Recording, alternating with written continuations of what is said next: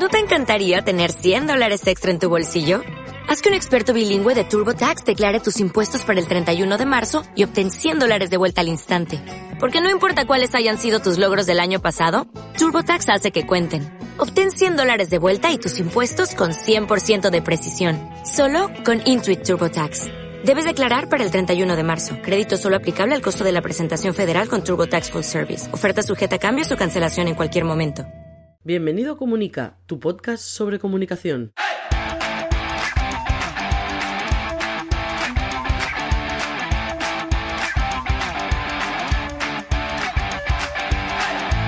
Capítulo 117 de Comunica el podcast donde hablamos de qué, de qué vamos a hablar, de lo que hablamos cada semana, de comunicación corporativa, de relaciones públicas, de comunicación no verbal, de gabinete de prensa, de estrategia, de comunicación digital y de marca personal. Mi nombre es Raymond Sastre, consultor de comunicación.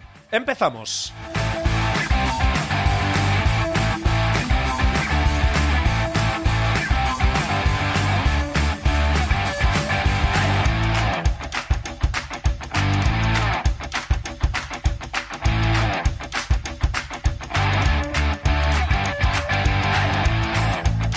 ¿Qué tal? ¿Cómo estáis? Hoy viernes 14 de mayo de 2021, ahora mismo las 9 y 19 de la mañana. En un ratito tendréis el podcast ya colgado, no sé si lo voy a programar por esta mañana o lo pondré para que se publique por la tarde, no lo sé. Ya, ya veremos. Y si no, cuando lo haya editado lo publicaré.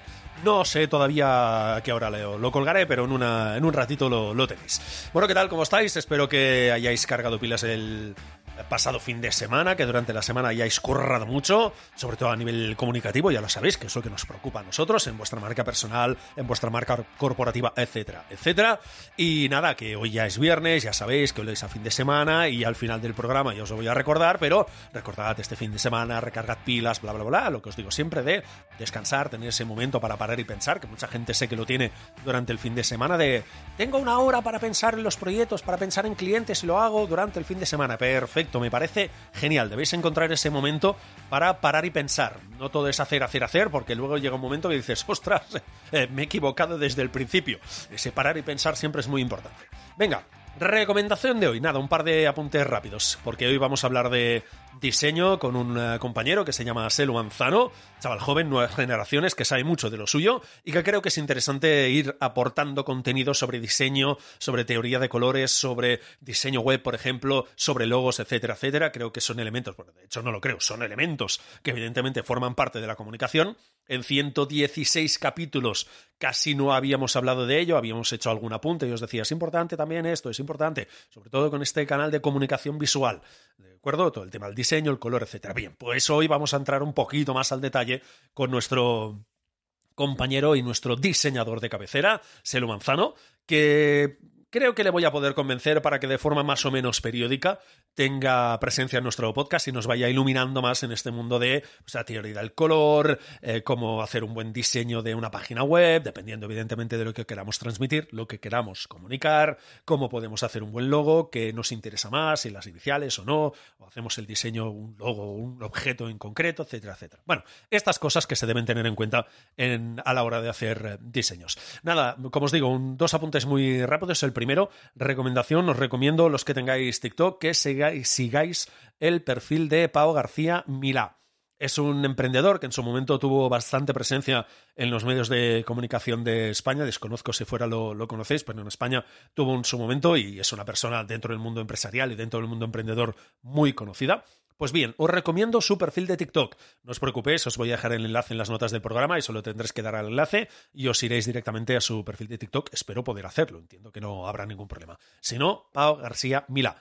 Y si no, ya os pondré una, un, no sé, el nombre del perfil para que al menos en TikTok lo podáis, lo podáis buscar. Bueno, ¿Qué me interesa? Básicamente que en su perfil de TikTok va metiendo contenido y en muchos de esos contenidos en un minutito, pues nada, da consejos, eh, recomienda herramientas y la verdad es que está muy, muy, muy bien. Da herramientas de todo tipo, desde poder tener un servidor virtual privado para poder almacenar nuestros datos y que nos cueste menos de 100 euros y ya está, y que lo tengamos físicamente en casa, está muy bien. Luego también da recomendaciones sobre presentaciones, herramientas que nos ayuden a hacer una mejor presentación o incluso herramientas para salir del clásico PowerPoint y, por ejemplo, utiliz utilizar una, una, una página web, poder crear una página web para crear eh, o mostrar ese contenido sin pagar absolutamente nada, porque es una herramienta gratuita. La verdad es que está muy bien, yo os lo recomiendo mucho, ya os digo, llevo algunas semanitas siguiéndolo y me gusta mucho el, el contenido, es uno de mis TikTokers de momento favoritos y me gusta mucho, mucho, mucho lo que hace. Y nada, pequeño apunte. ¿Vale? Simplemente, digamos que el titular de este apunte es, si tenéis dudas, preguntad. Ya sé que os lo digo siempre y además os lo voy a recordar ahora. Si tenéis alguna vez dudas sobre temas de comunicación y cómo empezar y cómo hacer una cosa o cómo hacer otra cosa, eh, ya sabéis que este podcast está para esto. Eh, os vais a la página web raimonsastre.com, allí tenéis el apartado de contacto, contactar, me enviáis el formulario, mira, tengo una duda sobre esto y si os puedo ayudar, y evidentemente os voy a pedir permiso, eh, pues lo hablamos aquí en el podcast y hacemos una resolución de vuestra duda en eh, directo, en falso directo o en el podcast, en el capítulo que, que, toque. Y así entre todos también vamos aprendiendo sobre dudas que vayamos teniendo las distintas personas que formamos parte de esta comunidad de, de Comunica. ¿Por qué os digo esto? Porque la gente que llevamos ya un tiempo, yo por ejemplo llevo ya 10 años en el, siendo consultor de, de comunicación, surgen dudas y es así, surgen dudas. Eh, cada caso, cada cliente, cada situación es distinta y es verdad que la experiencia te ayuda a ver las cosas um, de forma más uh, claras o de forma más clara y puedes ser capaz de, vale, esta estrategia puede servir esto, esto, esto, esto, es esto y aquello y lo que haga falta. Y realmente, repito, la experiencia consigue que veas las cosas bastante más claras a nivel estratégico. Pero de vez en cuando te surgen dudas, que por lo que sea estás muy metido y no ves la solución o quieres o tienes dudas y necesitas que alguien te confirme la, la estrategia. Yo esta semana, por ejemplo, trabajando con un eh, cliente que es un político, bueno, eh, nos encontramos en una situación, bueno, es un político poco conocido en la ciudad, se quiere dar a conocer, etcétera, etcétera. Bueno, hay una pequeña estrategia diseñada y tenía dudas de una zona en concreto, porque es una zona que tiene una eh, peculiaridad muy concreta de la ciudad, es una zona muy específica, muy concreta, y tenía dudas, ¿de acuerdo? ¿Y qué hice? Pues contactar con un eh, colega, con un consultor de comunicación, que para mí es un referente, que es Xavier PayTV, que ya lo, he, ya lo he mencionado en alguna ocasión y sé que personas de la audiencia lo conocéis, incluso lo estáis siguiendo en redes sociales, cosa que os recomiendo mucho si os gustan temas de comunicación, incluso temas muy frikis de, de comunicación. Os recomiendo mucho este perfil, ya lo pondré también en las notas del, del programa. Y nada, contacté con él. Oye, mira, tengo una duda, si te importa, podemos hablar unos minutos. Sí, sí, nada, quedamos 15 minutitos, tuve suficiente o tuvo suficiente. Y la verdad es que me fue muy bien porque confirmé la estrategia que tenía marcada y además me dio un par de ideas con las que no me había dado cuenta o no había pensado. Y la verdad es que son muy, muy interesantes. Simplemente, Recomendación, perfil de TikTok de Pau García Milá y sobre todo, preguntad si tenéis dudas a otros profesionales. Pensad, al menos yo con lo que me he encontrado en el mundo de la comunicación, nos encanta, las personas que nos gusta esta profesión de ser consultores de comunicación, nos encanta hablar de comunicación, no de nosotros, de comunicación y nos encanta si alguien tiene dudas poder ayudarlo. Al menos yo lo que me he encontrado, la gran mayoría de gente no tiene ningún problema en eh, dedicar unos minutos y bloquear un tiempo en la agenda de tienes una duda, no te preocupes, te ayudo a resolverla. Yo creo que en general el sector le gusta mucho compartir conocimiento y, y poder mejorar entre todos. Y lo digo muy en serio. Venga, y dicho esto, si os parece, vamos a entrar a hablar sobre diseño, sobre teoría de colores, y lo vamos a hacer con nuestro invitado. Thank you.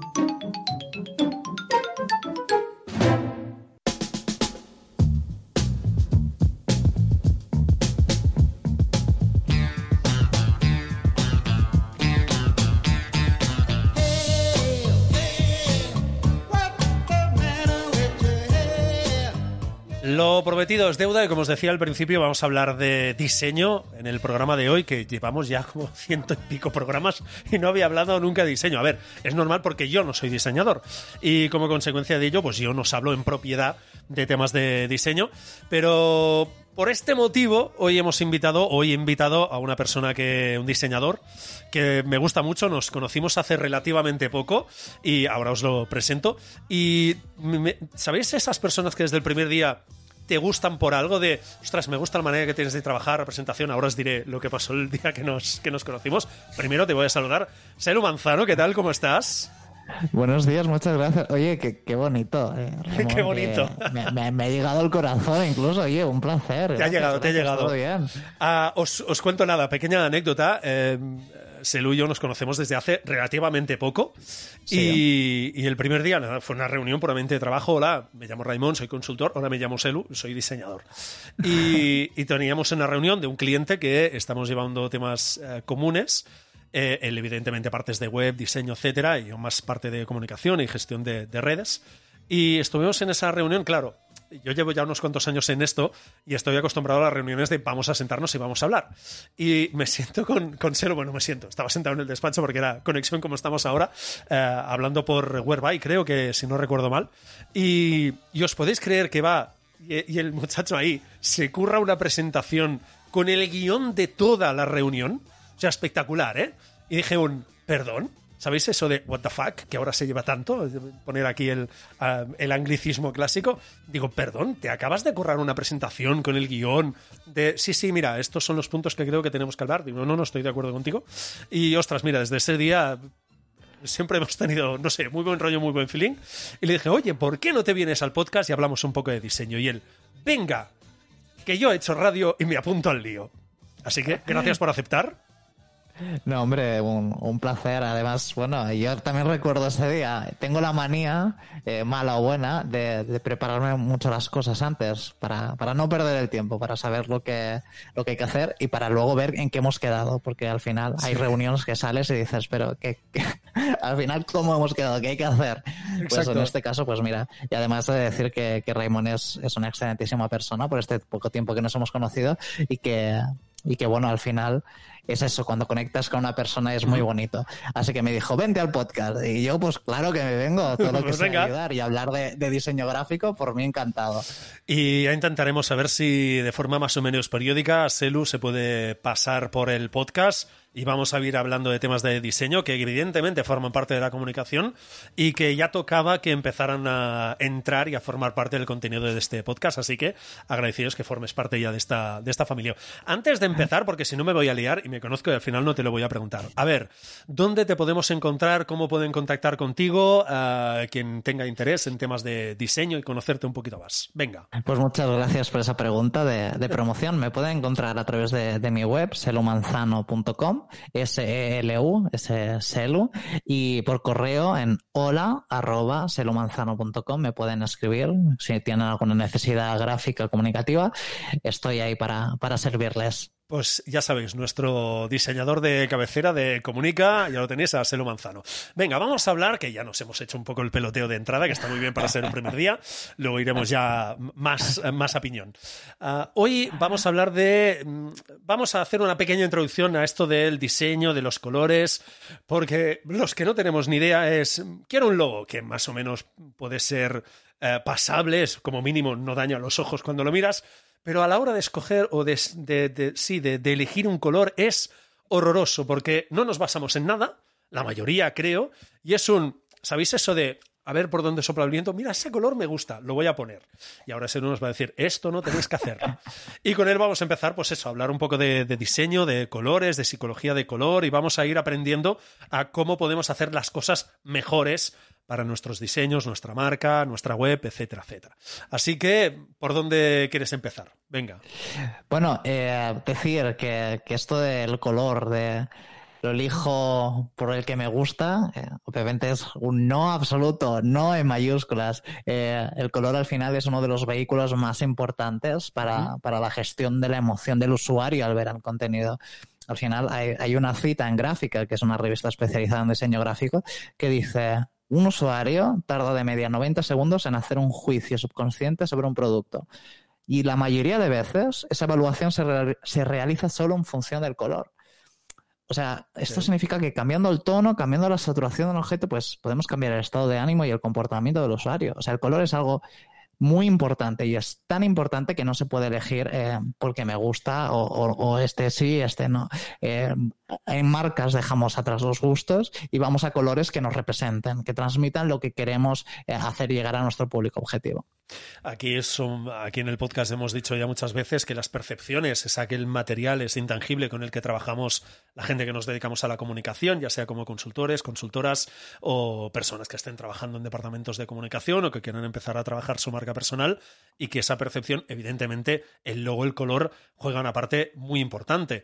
Eh, cuando visitas la web es lo primero que ves, ves los colores corporativos, ves la imagen, ves las percepciones, los mensajes que lanza ese logo, esos colores, esa distribución, es decir, toda esa parte visual evidentemente juega un papel muy, muy importante. a partir de aquí, ya sabemos que el color es importante y nota negativa, no podemos elegir el logo por el color que nos guste de. Es que a mí, que yo aquellos que han visitado la página web o siguen por redes eh, saben un poco cuál es el color corporativo que uso yo. O sea, yo ya lo hice mal de entrada, porque ese color es, bueno, a mí me gusta. ya veremos si más adelante lo, lo cambiamos o no. ¿Por dónde seguimos? Venga. Bueno, eh, el color al final eh, podemos definirlo con, desde dos puntos de vista, ¿no? Están los colores aditivos, que, que, son los de pantalla, los digitales, los RGB, por si a alguien le suena. Eh, ese perfil es Red, Green, Blue, que son eh, es como un perfil con un gran espectro, un amplio espectro de colores, porque la pantalla es capaz de, mostrar más colores. En cambio, luego están los sustractivos, que son los que conocemos de tinta, de impresión, que son los CMYK, ese cian, magenta, eh, amarillo y el color K, que a veces le dicen que es negro, pero no es un negro puro. Vale. bueno. Eh, ya entraremos otro día, poquito a poco. Y ya entraremos otro día. Eh, no es negro puro, pero sí que hace la función de negro. Y bueno, es todo tintas, eh, pintura y son colores más limitados. Al final la pantalla nos permite eh, tener un amplio espectro. Eso como los colores, en luz y, y, a nivel de tinta. Esto para empezar. Vale. Luego, los colores están divididos. Te estoy aquí explicando un poco qué, son los colores. Los colores están divididos por una rueda de color que se utiliza para ejemplificarlos. Eh, habréis escuchado seguramente los colores primarios, secundarios y terciarios. De eh, hecho, perdona, eh, recuerdo un ejercicio en clase hace muchos años cuando era muy pequeñito que nos hicieron hacer esta rueda de color de, primero aquí va con esto, luego este se combina con este y te da el siguiente color y cositas por el estilo. Es, la mayoría, eh, es la, mayoría, perdón, la, la maravilla de, la teoría del color. De hecho, tengo mi pareja que, le encanta la teoría del color y siempre me, está hablando de la maravilla, de, cómo combinar estas luces y hace un efecto diferente.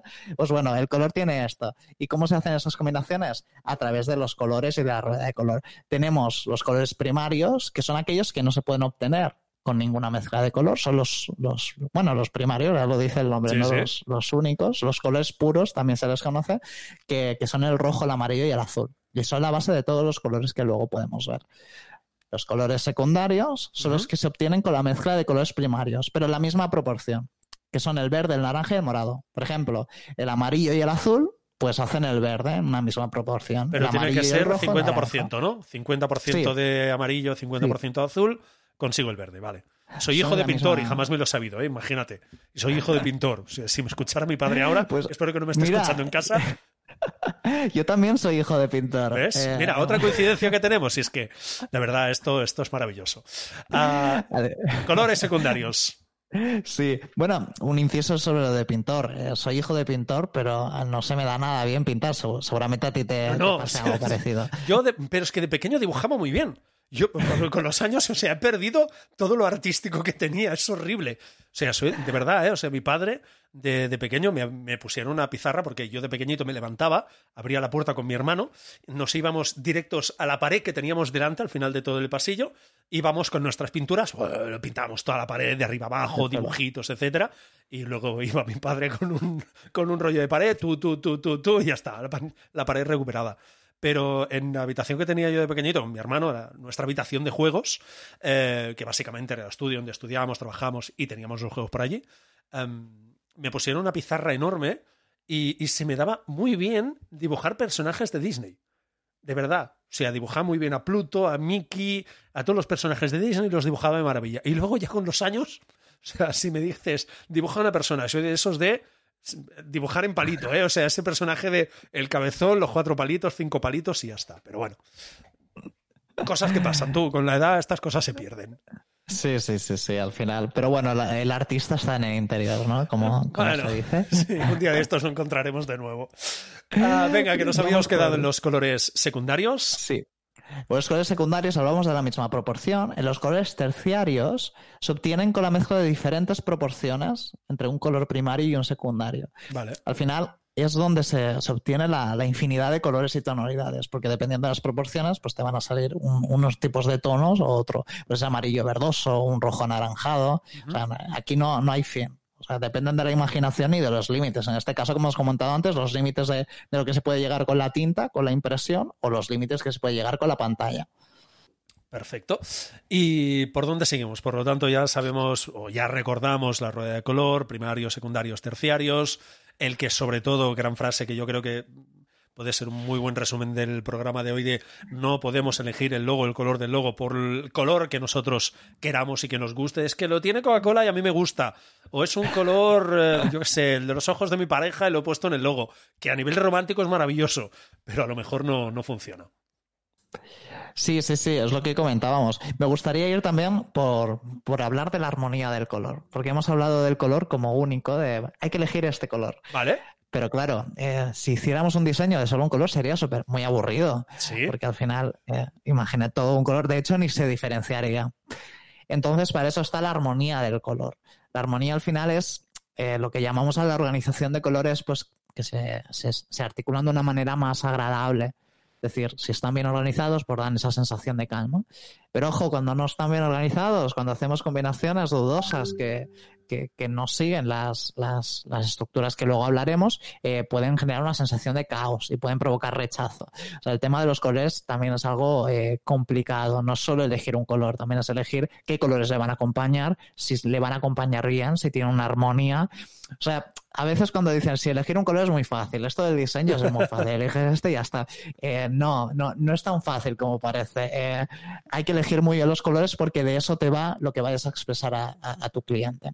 Vale, y, y ¿cómo sabemos si estamos encajando una buena armonía? Es decir, si la Eso combinación es. de colores que estamos haciendo es armónica o no. Porque yo que sé, a lo mejor a alguien le gusta, yo que sé, estoy pensando ahora en, eh, que no sé si es armónico o no. Estoy pensando, por ejemplo, en, en el Milan, que es rojo y negro. No sé si serían armónicos o no, pero contrastan y realmente eh, es muy destacable. ¿Cómo sabemos si hemos elegido de forma armónica? Bueno, en el caso del negro y los blancos, eh, prácticamente con todos los colores, pero bueno, eso, ya hablaremos, si quieres, después del negro y el blanco, porque tiene tema de, vale. de debate Perfecto. entre diseñadores incluso. Eh, hablamos de la armonía. Para elegir una armonía de colores, tenemos varios sistemas. Te voy a contar algunos. Venga. Están los monocromáticos, que es, eh, si tenéis en mente la rueda de color, imaginaos Sí. que, que elegimos el verde, por ejemplo, ¿no? Pues es, son los colores eh, monocromáticos, son aquellos que tienen ese mismo color con diferentes tonos y matices. Pues un verde más claro, eh, un poco más oscuro, más saturado, menos saturado. Es decir, al final sigue una misma esquema de color con ese mismo tono verde identificativo.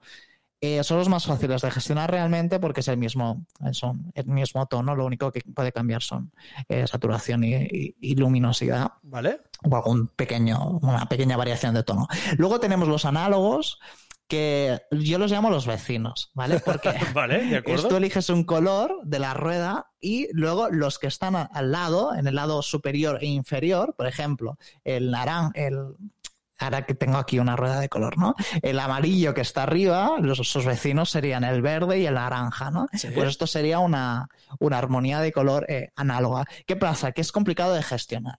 Porque se pierde contraste. Al ser eh, eh, colores que son vecinos, tienen tonalidades que, que difieren de, de pocos eh, dígitos, digamos, eh, y entonces es complicado generar el contraste porque quizás parece que todo es muy plano o hay colores que quizás no le quedan del todo bien.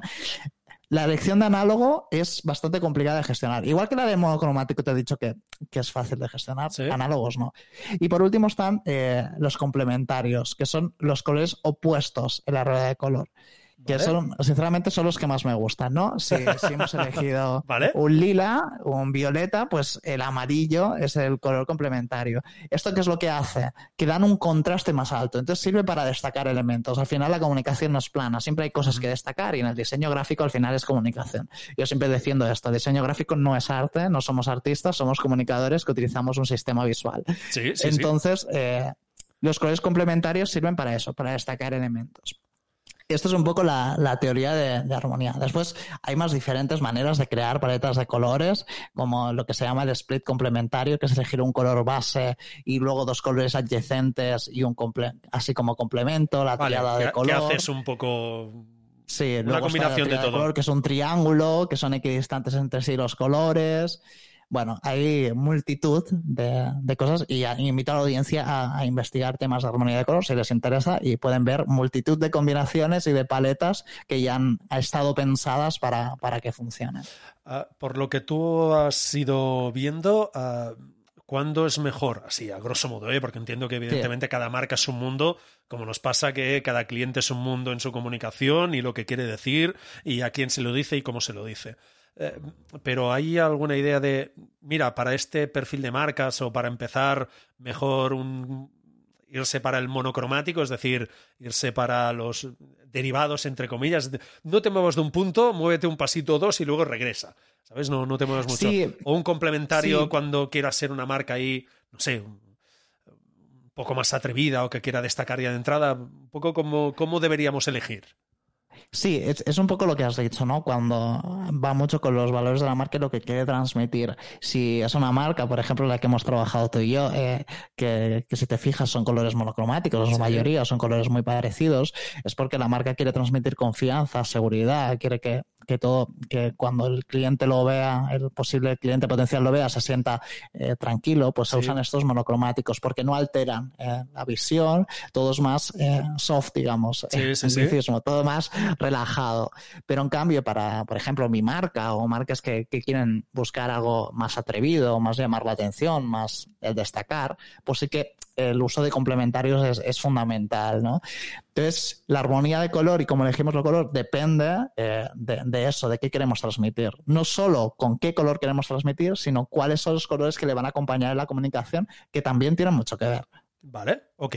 Por lo tanto, esto de voy a poner un logo y esas típicas webs que todos más o menos conocemos de eh, vamos a buscar logos de referencia, le cambio cuatro letras, le cambio un poco el color y venga, tiramos que ya lo tenemos solucionado. Esto sabemos que no, lo hemos hecho, somos todos muy conscientes, pero sabemos que, no. Y sobre todo lo que dices tú, que hay que tener en cuenta sobre todo lo que, lo que queremos transmitir. No, no, es lo mismo, como tú comentabas, este cliente con el que trabajamos conjuntamente, que le interesa dar mucho esa sensación. Eh, primero, genera confianza y sobre todo que, que no se vea algo muy chillón de, uy, ¿qué está pasando aquí? Les interesa, además es una marca, pues eso, eh, vinculada en algunos aspectos con temas universitarios, por lo tanto también eh, esa, esa tradición o ese clasicismo, no me salía la palabra, también tiene que transmitirlo, es decir, eh, tranquilidad, sin estrés, una marca relajante, una marca que sabes que no vas a encontrarte colores chillones, por el estilo de marca, etcétera, etcétera. Bueno, ya sabemos algo más. De momento tengo claro que lo he hecho todo mal desde el principio. Lo tengo clarísimo. Dime, Que estoy viendo muy claro que lo he hecho todo mal desde el principio. Está muy bien saberlo. También es, si quieres otro día podemos hablar del tema de los logos, ¿no? Pero sí, sí, sí, eh, también eh, existen estos generadores de logo de, que te valen 5 euros o que, que, son incluso gratuitos. Claro, el problema que tienes es que no, quizás no expresas lo que tú quieres expresar, no has estudiado y con los colores pasa igual, ¿no? No, no tiene que ser algo de porque me gusta ni, ni tiene que ser algo de, mira, este color que me ha generado, pues me viene bien. No, eh, todo tiene que seguir.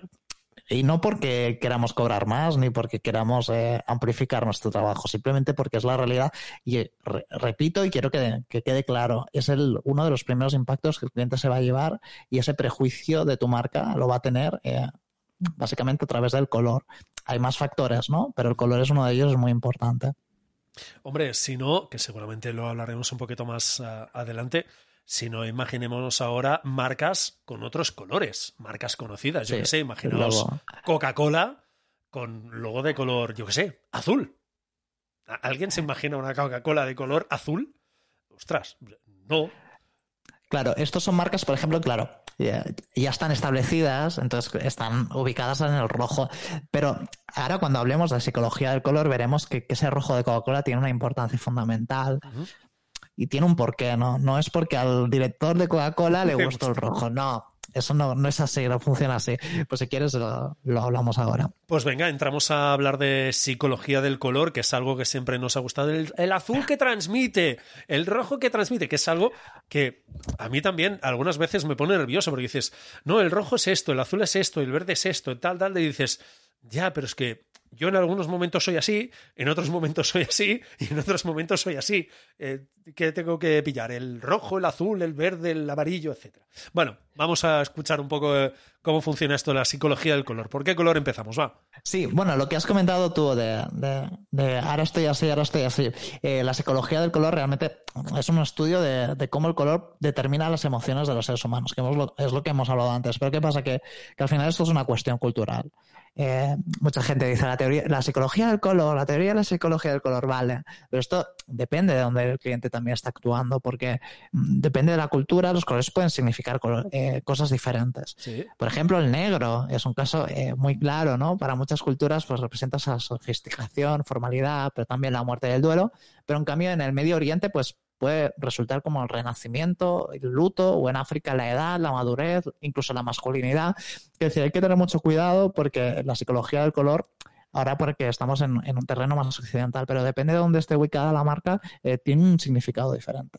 Esto me recuerda a, los nombres de marcas, ¿no? que, que, a veces son nombres descriptivos que en un idioma eh, en, tu idioma parece bien, pero luego en, en, otro idioma traducido con la misma letra, pues es una barbaridad, ¿no? Sí, sí. Pues con los colores pasa un poco lo mismo. Entonces, eh, bueno, eh, es tener conciencia de la psicología del color, pero la psicología del color no es el no, es, no debe ser el árbitro decisor de, de, de qué tiene que ser el color.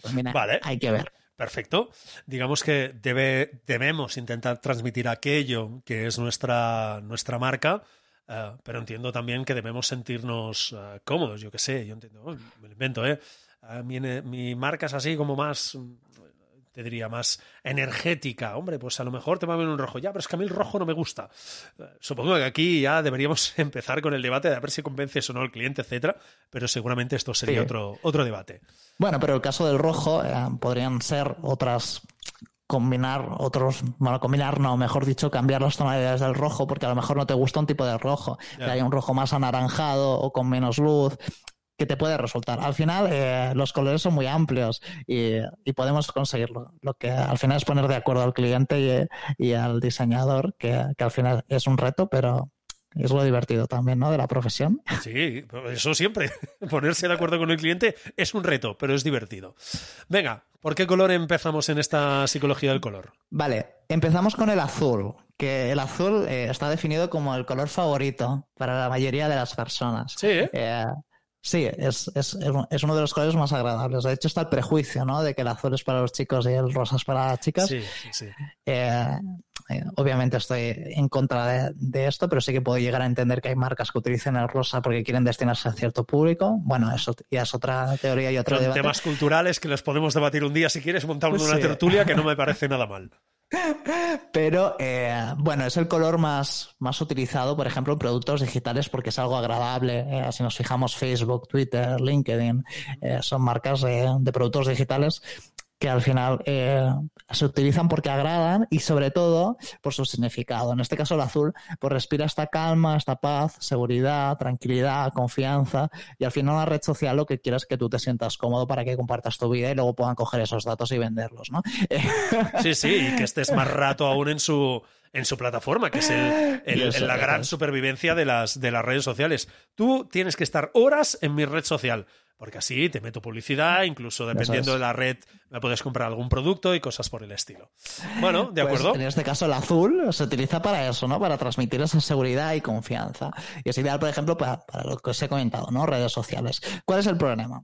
Eh, es un color muy popular el más popular. Por tanto, también es uno de los más usados. Entonces es difícil diferenciarte con él como marca. Por ejemplo, Facebook, LinkedIn y Twitter son azules, pero tienen pequeñas variaciones. De hecho, sí. Facebook y LinkedIn tienen colores casi muy similares. Eh, Twitter sí que se va más a, a un azul más claro, ¿no? Uh -huh. Pero es más complicado diferenciarte como marca, porque como el azul lo tienen todos, ¿qué te hace único a ti? Sí, sí. De hecho. Entonces serían jugar con otros factores, claro. Sí, LinkedIn de hecho no, no tiene ni logo ahora que estoy pensando. Facebook tampoco. Bueno, ha pillado la, la F inicial que tampoco se ha ido mucho. se- digamos que Sí, no- no bueno, ha tienen el mucho. símbolo. Facebook tiene esa F con Sí. el recuadro azul y LinkedIn, de hecho, tiene lo mismo. Tiene ese recuadro con los bordes redondeados, con ese in, Sí, con, sí. el- con un azul un poco más oscuro que el de Facebook. Y Que por cierto, Facebook, el color, el azul, se ha, eh, lo han actualizado y ha tirado un poco más a, a- a pantallas digitales porque es un azul más vibrante. Antes era más apagado, ahora lo han, lo han puesto más brillo, sobre todo para a- atraer ese público joven que les falta. Pero Sí. bueno, Entraremos otro día en estrategia de colores, que también me parece interesante.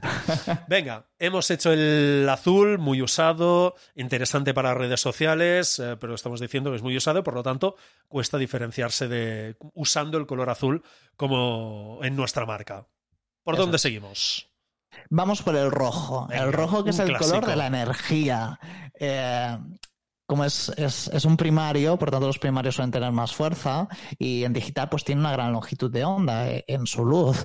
Por tanto es uno de los colores pues más visibles y llamativos que llaman rápidamente la atención. Por eso, por ejemplo, se suelen utilizar las señales de tráfico, ¿no? de advertencia, de peligro, de stop. Eh, porque es un color que, que te impacta, te llama la atención desde el principio. Por tanto, los colores tienen utilidades, ¿veis? Eh, Sí, sí. los que eligieron el color del stop no lo eligieron porque les gustaba el rojo, sino porque tenían unos significados, que en este caso es eh, provocar esa alerta.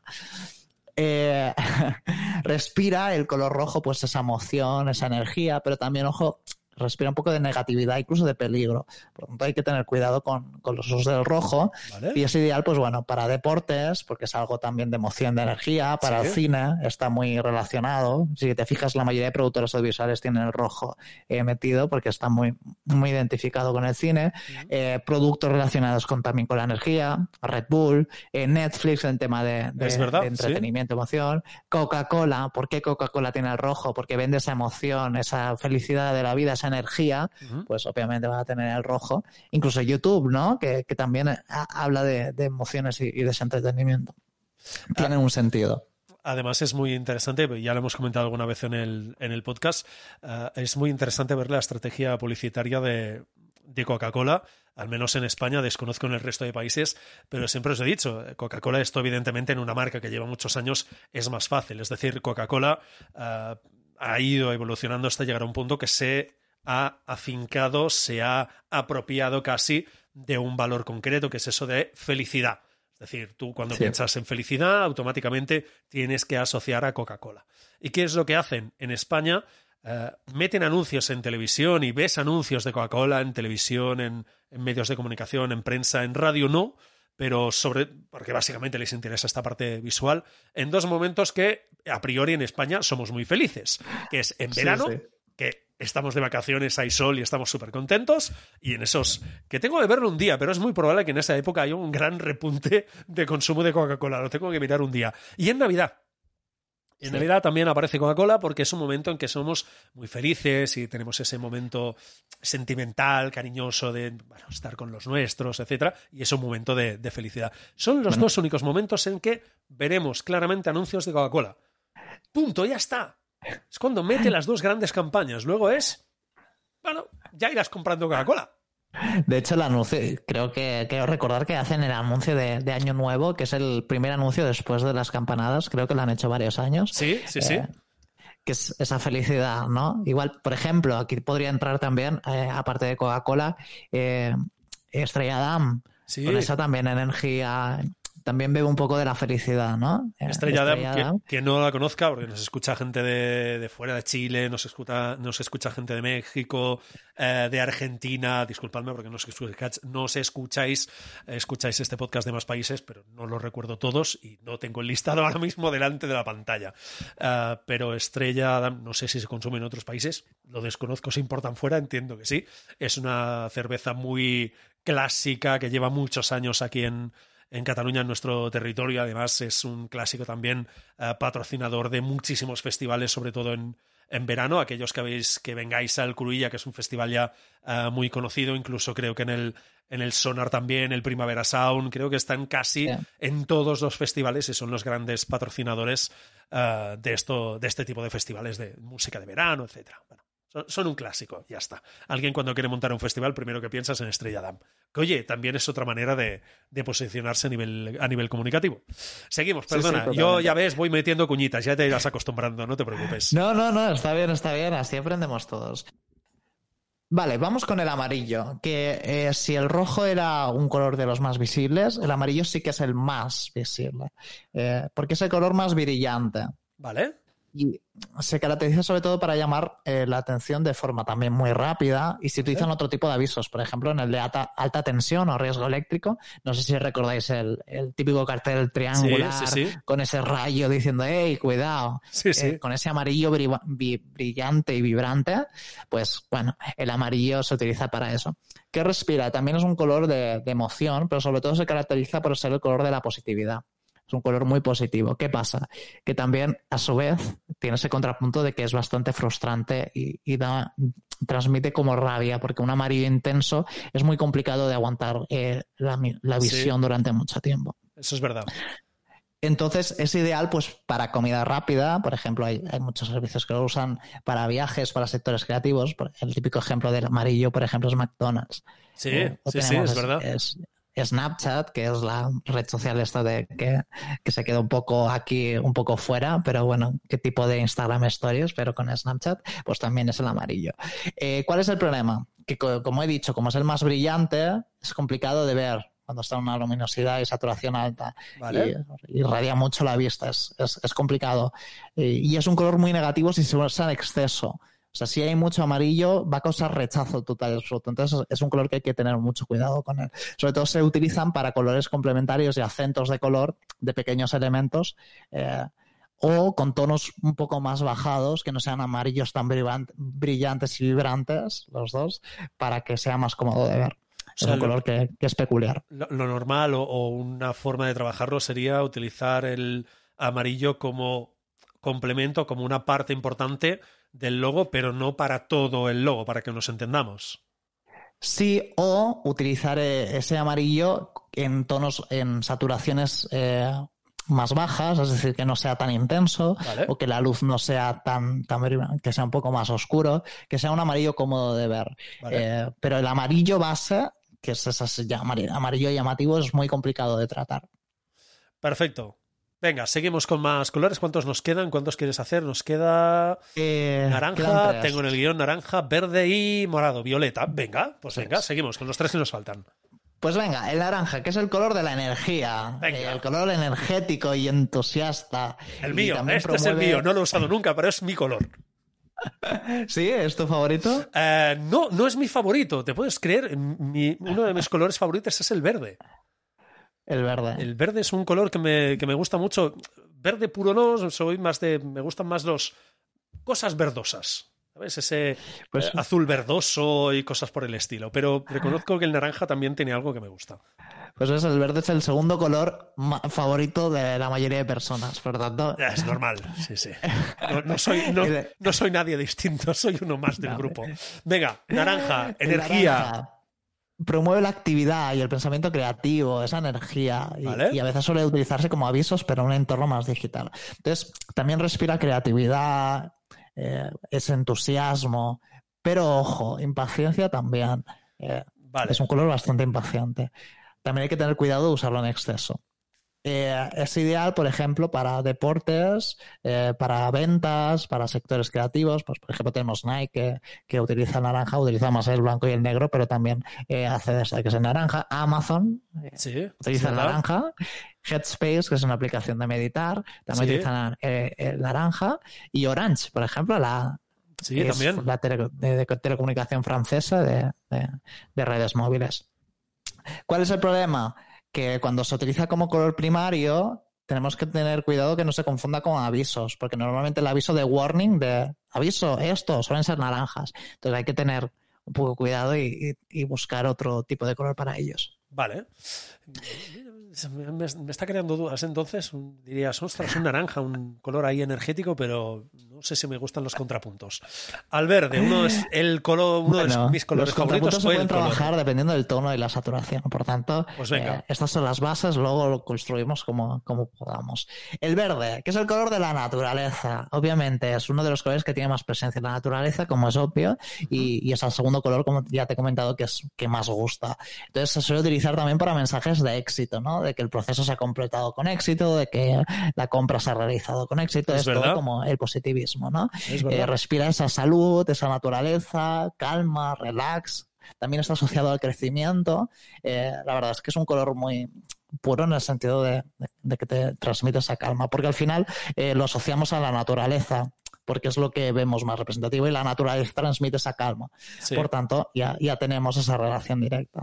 Es ideal sobre todo para la industria de la salud, eh, junto con el azul, y, y el deporte, tema fitness y tal. E incluso también se utiliza para comida, para cosas más, un poco más verdes. Eh, por ejemplo, tenemos el caso de McDonald's, ¿no? que antes era súper amarillo y rojo y ahora ha pasado a ser eh, un verde más oscuro, porque quiere cambiar un poco la imagen de comida basura para hacerlo como Sí, una comida de proximidad, sí, sí, que McDonald's dentro de nada va a ser el sitio de donde, si quieres ir a comer sano, vete al McDonald's. No, no, pero, Sí. pero está muy bien esto porque, fijaos, eh, cómo cambia la lectura de, una marca si va evolucionando. Es decir, tú puedes ver a McDonald's claramente y tienes asociada una marca de comida rápida y que por lo tanto puede darte la sensación, eh, como así demuestran, parece todos los médicos, hombre, que es una comida que si mejor la puedes evitar, pues mejor, porque a nivel saludable o a nivel nutritivo pues no te va a funcionar muy bien o no te va a hacer nada bien en el cuerpo. Eh, pero fijaos, y, y si no entrad en, en McDonald's, id viendo también los mensajes que van lanzando. Yo recuerdo hace un tiempo que McDonald's, en alguna, no sé si eran todas, pero en alguna de sus tiendas eh, tenía carteles en los que anunciaba que eh, cuáles eran los productores locales a los que compraba la carne. Es decir, apostaba mucho por ese mensaje de eh, es una marca americana, es una marca internacional, pero promovemos la economía local, por lo tanto, esa percepción positiva, como os digo, en algunas ocasiones de ir acumulando percepciones positivas, eso era una percepción positiva más. Y lo que dice ahora, ahora Selu, ostras, va cambiando a ese verde para darle sensación a lo mejor de una comida más natural, una comida más sana, eh, es. ir huyendo de esa idea de eh, fast food, de comida que mejor rehuyas porque si no te va a sentar mal. Pero está muy bien porque vais viendo cómo evolucionan las marcas y cómo intentan ir a aquello que decimos algunas veces de eh, cuando dos marcas trabajan juntas, mutuamente se pasan parte de su confianza, su reputación y parte de, o alguno de sus valores, ¿de acuerdo? A, lo largo de los podcasts hemos puesto algún ejemplo. Aquí McDonald's viene a hacer lo mismo. El color verde transmite todo eso y yo quiero asimilar parte de esas ideas. Pues oye, lo incorporo en mi logo y a ver si, si de esta manera, como dicen aquellos, cuela y soy una marca mucho más, eh, mucho más healthy que no como me pueden percibir en general. No, no, como estrategia me parece muy interesante. De hecho, es un ejemplo claro, ¿no? De la psicología del color y de la importancia de que los colores no se tienen que, que elegir porque sí, ¿no? Ese McDonald's al, al principio quería transmitir esa idea de comida rápida, ese amarillo, esa velocidad, eh, ese algo llamativo y ahora está transicionando Sí. eso más healthy que has comentado. Por tanto, el amarillo ya no le viene bien. Eso que estaba transmitiendo ese color no, ya no coincide con, con sus valores y con lo que quiere hacer. Por tanto, se pasa a ese verde que transmite también esa calma, ese crecimiento y ese healthy. Por tanto, es un ejemplo claro de cómo el color es tan importante que Sí, hasta sí. marcas necesitan cambiarlo para, para, para ese cambio también de, de rumbo. Claro, Nos tienen que ir adaptando el morado, mensaje. Ramón. Venga, morado. Que he de confesar, eh, es mi favorito y Sí. es mi color de marca. Es Y- y cierto. dirás, es Y cierto. dirás, Selu, tú antes nos has dicho que, hombre, que no puede ser el color que a ti te guste ponerlo como... ¿No? Sí, sí, es- eh, la reflexión es esa. Yo no te lo quería decir, pero la reflexión es esa. Sí, tenéis toda la razón, pero tiene un sentido y es... eh, y es el sentido de, de la creatividad. Y es un color que está considerado un poco más rabio, raro, rabio, perdón, raro, sabio, único. Y, y es como muchas marcas, eh, es raro que se identifiquen con él, pues es un color que, que sirve mucho para diferenciar. ¿Vale? Y entonces, eh, en mi caso, en mi marca personal, como quiero transmitir esa creatividad y, y ese punto de, de diferenciación, de, de ir más allá, de, de diferenciarme de, de- de lo que a lo mejor han podido conocer, pues me viene a- Vamos. al pelo. Te da, vamos, al, al dedillo. eh. Fantástico. O sea, no, pero aquí hago el match, combino entre lo- el- mi color favorito y las ideas que transmite este color favorito. Entonces, vale, pero si es mi color favorito y luego transmite otras cosas, no pues puede ser. dices, De no. acuerdo. Ah, va- ¿Qué debería transmitir o por dónde debería, es decir, el morado, qué Mm. nos transmite, además de, de esa creatividad, como dices tú, de evidentemente destacar seguramente por encima o en el resto de, de logos, precisamente porque entiendo que no es un logo o un color muy usado en los logos. No, y además eh, tiene un gran aspecto, sobre todo en pantalla, es uno de los colores más brillantes junto con, el- con, con tonos azules, son colores eléctricos, está ese violeta eléctrico que es mi color sobre todo más favorito, que llama la atención. Entonces, respira esa sabiduría, esa creatividad, incluso la realeza, al ser un color que no se encuentra tanto en la naturaleza, el lujo, el misterio, bueno, tiene diferentes significados. Eh, es ideal, por ejemplo, para el lujo. eh, aunque el blanco, y- el blancos y negros y dorados quizás son más identificativos, y para la industria tecnológica. Eh, por ejemplo, Yahoo, Twitch. Es eh, verdad, Yahoo tiene el morado, tienes toda la razón, sí. Son marcas que utilizan el dorado, sobre todo también para diferenciarse. Y Milka, que es una, que es una marca de, de chocolates, eh, también utiliza el, el color morado. ¿Cuál es el problema del morado? Que cuando se usa en exceso puede causar también frustración o sentimiento de, de que es demasiado extravagante, de que todo está llamando demasiado la atención. Vale. Entonces es, es muy habitual combinar el morado con, con colores más claros, blancos, eh, no blancos puros, pero sí para, que, para no saturar tampoco. Vale, de acuerdo. Y deberíamos poner encima de la mesa que no sé si. Yo creo que lo podemos dejar para otro día, porque llevamos casi 45 minutos de, charla. Y yo creo, sinceramente, eh, que a lo mejor los colores. o lo que tú me digas, blanco y negro lo dejamos para otro día o nos da tiempo. Bueno, es rápido, ¿eh? es un Venga, debate, va. pero rápido. Venga, quieres lo, lo- lo hacemos rápidamente, que Venga, nos va. estamos enrollando, perdón, yo el primero. No, no, no, si se trata de que eso. Te aseguro que no va a ser el podcast más largo que ha, que ha habido en este, en este canal. Te lo aseguro. Venga, pues vamos, Bueno. blanco y negro. ¿Son colores? ¿No son colores? ¿Debemos considerar los colores? Digo, ¿Los la próxima usamos? vez que me invites, yo quiero ser el, el, el del récord de- del más largo. Ya, ya lo trabajaremos. Vale, ya buscaremos un tema más extenso aún. Sí, los colores, el blanco y negro. ¿Qué pasa? Que, que está el debate. Oye, ¿son colores? Selus, ¿son colores? A ver, eh, para mí no lo son del todo. Eh, cuando hablamos de color, eh, por ejemplo, en pantalla hablamos de, de expresión de luz, de cómo esa luz transmite los colores, depende de su temperatura. Por tanto, como la luz, cuando la luz toda está encendida, todos los colores están juntos, resulta ese blanco, ¿no? Sí, pero cuando no hay luz es ese negro. No son colores, son es un, un cúmulo de luz o una ausencia de luz. Cambio, hay gente que, que dice que bueno, que el negro es un color porque se combina con, con otros pigmentos para crearlo en un papel. O, el blanco también es un color, pues por eso, ¿no? Porque la luz blanca es como que la, unión de las tonalidades de- de- del espectro de luz visible. Pero claro, en un sentido técnico, si nos ponemos quisquillosos, realmente son tonos o son. eh, todos los colores pueden acabar siendo blancos por la luminosidad o negros si no existe más ese color. Al final, bueno, se acaba diciendo que podríamos decir con puntillas que son colores, pero por una simple razón, y es que porque pueden despertar sentimientos, como los colores, porque tienen un significado. Entonces, eh, ¿son colores? Eh, sí, no. Eh, para mí puede que sean colores, sí. cogemos eso de que despertan sentimientos como colores. Es un debate, yo creo que absurdo realmente y no es nada preocupante. Es como una curiosidad que, Bueno, que pero está bien. transmitir de ese, es como ese debate existente. aquí como a veces, eh, alguna vez eh, hemos mini planteado el debate, bueno, comunicación, relaciones públicas, diferencias, digo, mira, bueno, Da igual, dejémoslo.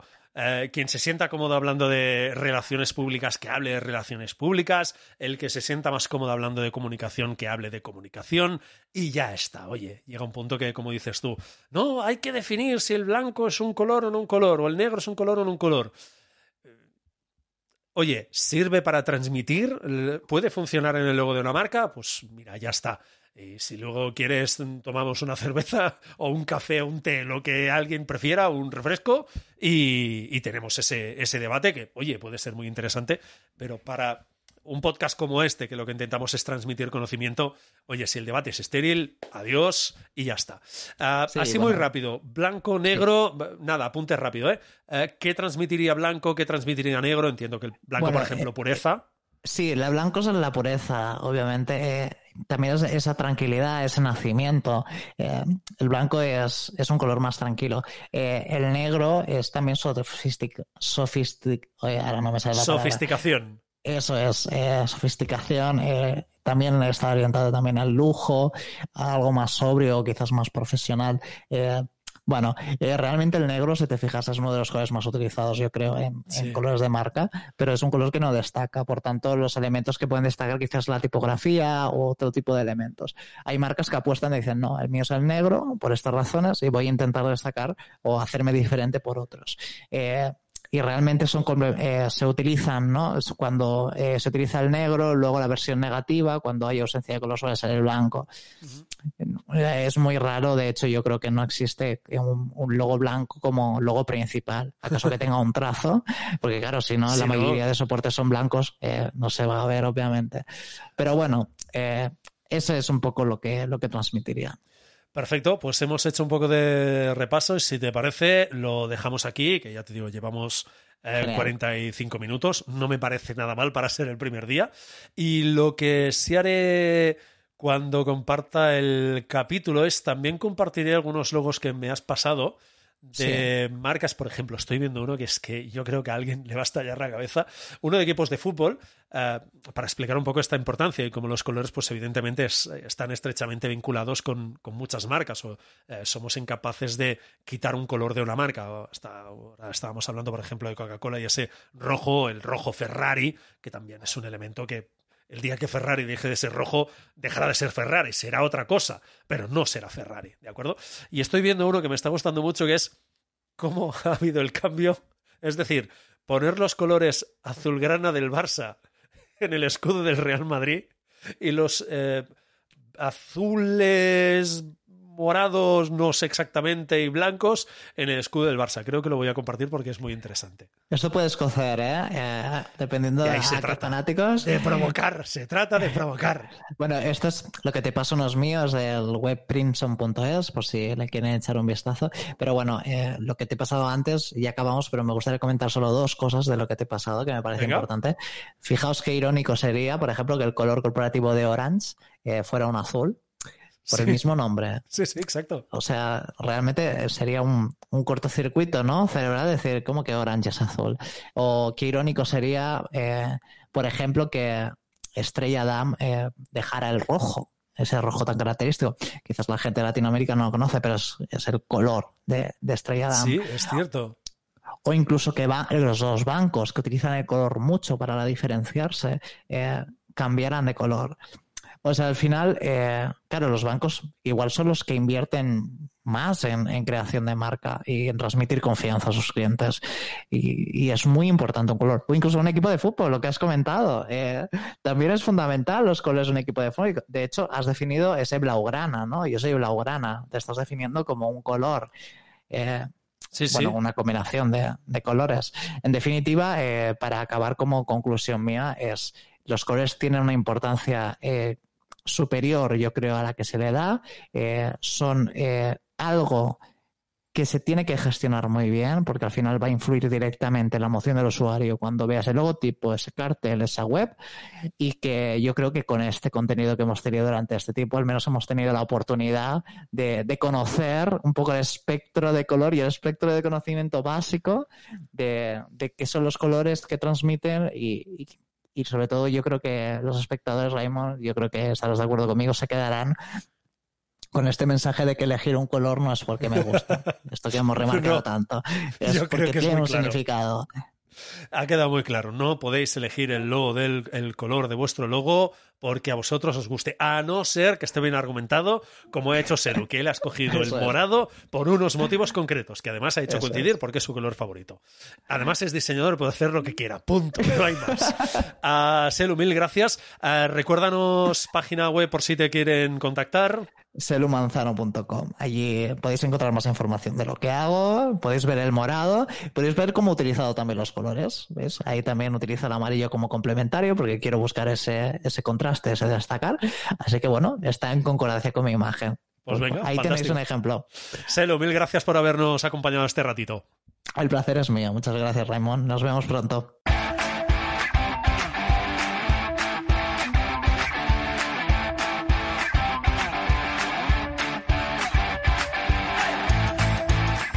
Como cada semana, gracias por escuchar y seguir el podcast en Evox, en Spotify, en Podimo, en Google Podcast, en Apple Podcast, en Alexa, en, todos los sitios donde estamos. Mil gracias por eh, estar ahí. Sobre todo, sobre todo, sobre todo, y como cada semana, descansad el fin de semana, recargad baterías, usadlo si queréis ese momento de parar y pensar, está muy bien.